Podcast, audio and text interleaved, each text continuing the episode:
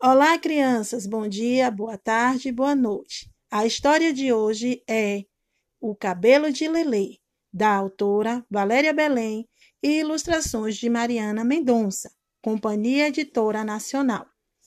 Lelê não gosta do que vê. De onde vem tantos caixinhos?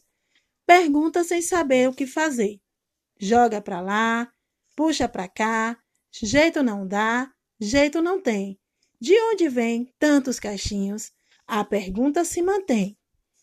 Toda pergunta exige resposta. Em um livro vou procurar. Pensa Lelê, no canto a cismar.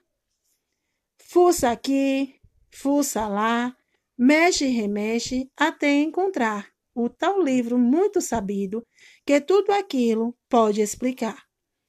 Depois do Atlântico, a África chama e conta uma trama de sonhos e medos, de guerras e vidas e mortes no enredo, também do amor no enrolado cabelo.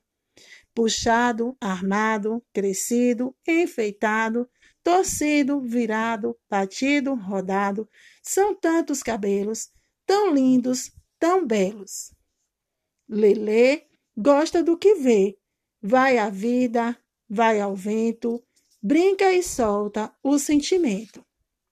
Descobre a beleza do ser como é, herança trocada no ventre da raça, do pai, do avô, de além-mar até o negro cabelo, é pura magia, encanto menino e a quem se avizinha, que gira a roda no fuso da terra, de tantos cabelos que são a memória.